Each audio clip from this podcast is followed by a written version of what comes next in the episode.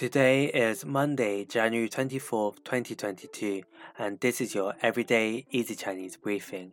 大家好，我是林老师, and in under 5 minutes every weekday, you'll learn a new word and how to use this word correctly in phrases and sentences.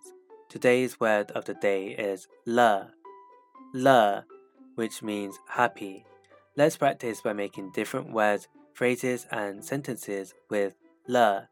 The first word is 乐观,乐观, which means optimistic. Let's look at each character of this word. 乐 means happy and 观 means view. A way of using it in a sentence is 你的看法过于乐观。你的看法过于乐观。Your opinion is overly optimistic. Another word we can create with 乐 is 乐趣 乐趣. This means pleasure. A way of using it in a sentence is 要在工作中找到乐趣，得先把工作做好。要在工作中找到乐趣，得先把工作做好。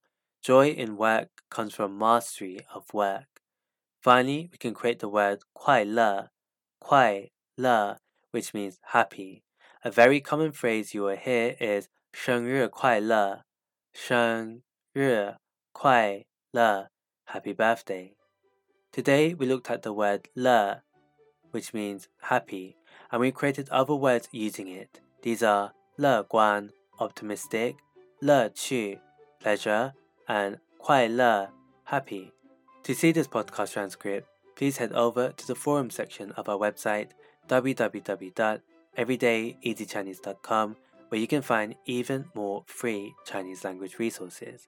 See you again soon for more practice.